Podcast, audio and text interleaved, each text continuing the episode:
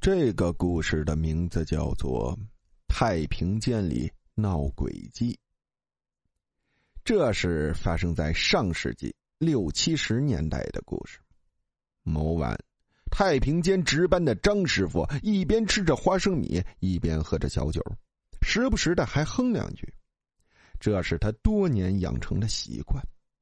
因为刚开始干这个工作时有些害怕，喝酒是为了壮壮胆。虽然久而久之对死尸见多了不惧了，可是喝酒的习惯却改不了了。这一晚他又喝的不少，一仰身躺在床上呼呼大睡起来，睡至半夜，忽被一会儿哭一会儿笑的声音闹醒。他有些奇怪。在医院里听人哭是常有的事儿，而听到人笑，而且这样的怪笑还是第一次。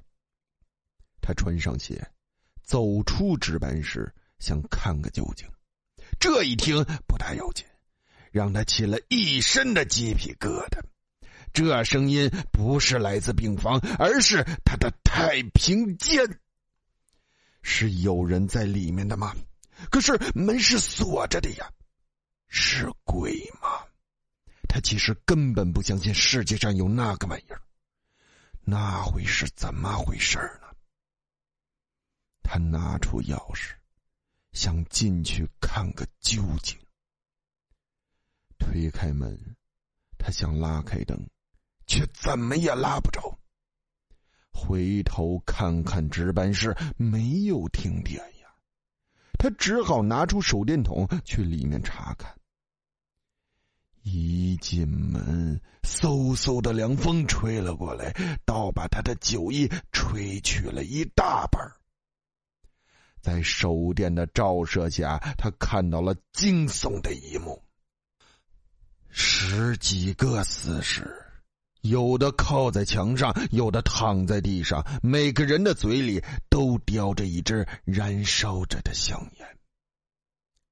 屋子中间，一个披着白布的死尸，边蹦边跳，边抽着香烟，还时不时的哭笑几声。他用手电一照，与扭过头的那个人的目光交叉在一起，不由得互相惊叫一声。吓得张师傅扭头就跑，慌不择路，被门槛绊了一跤，摔倒在太平间外的水泥地上，昏了过去。这一声尖叫惊醒了附近病房的人，那些好奇心强的陪床人就作伴出来，循着刚才听到声音的方向照了过来。他们发现了昏倒在地的张师傅。马上有人去通知了医生，剩下的人看太平间开着门，就想进去看看。由于人多，虽然看到了那一幕，但是人们没有惊逃，而是抽身出来，离得远远的，想着办法。最后决定通知医院，又由医院通知了派出所。派出所看了情况后。也感到事情挺蹊跷，最后决定严密控制出口，待到明天再说。随着夜幕的加深，太平间的动静越来越小，最后趋于平静。天明了，公安干警持枪核弹的冲了进去，发现那些死尸仍直挺挺靠在墙上。只是找不到那个披白衣的尸体。大家继续搜索，最后发现一个停尸位下有动静。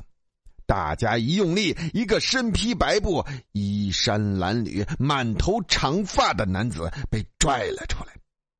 见了警察，一边指手画脚，一边向外就跑。公安干警将其带到派出所后，经过调查。才知道他是个精神病人，并一手导演了昨晚的那场闹剧。好了，故事到这里呀就结束了，感谢大家的收听。这个故事和之前的一个太平间的故事呢差不多，这是被这些网络写手啊，稍微的更改了一下，反正最后又是人为的，感觉嗯有点没意思啊。